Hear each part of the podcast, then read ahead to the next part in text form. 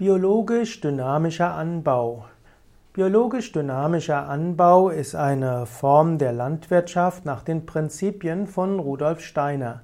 Biologisch dynamischer Anbau ist eine Form des biologischen Landbaus, der schon recht alt ist. Der biologisch dynamische Anbau ist also eine Landwirtschaft auf anthroposophischen Grundlagen. Bei dem biologisch dynamischen Anbau wird auf Unkraut, chemische Unkrautvernichtungsmittel und chemische Schädlingsmittel ebenso wie auf Düng chemische Düngungsmittel verzichtet.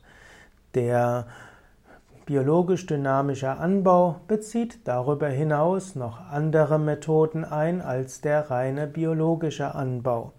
Wenn du darüber mehr wissen willst, dann geh auf unsere Internetseite wiki.yoga-vidya.de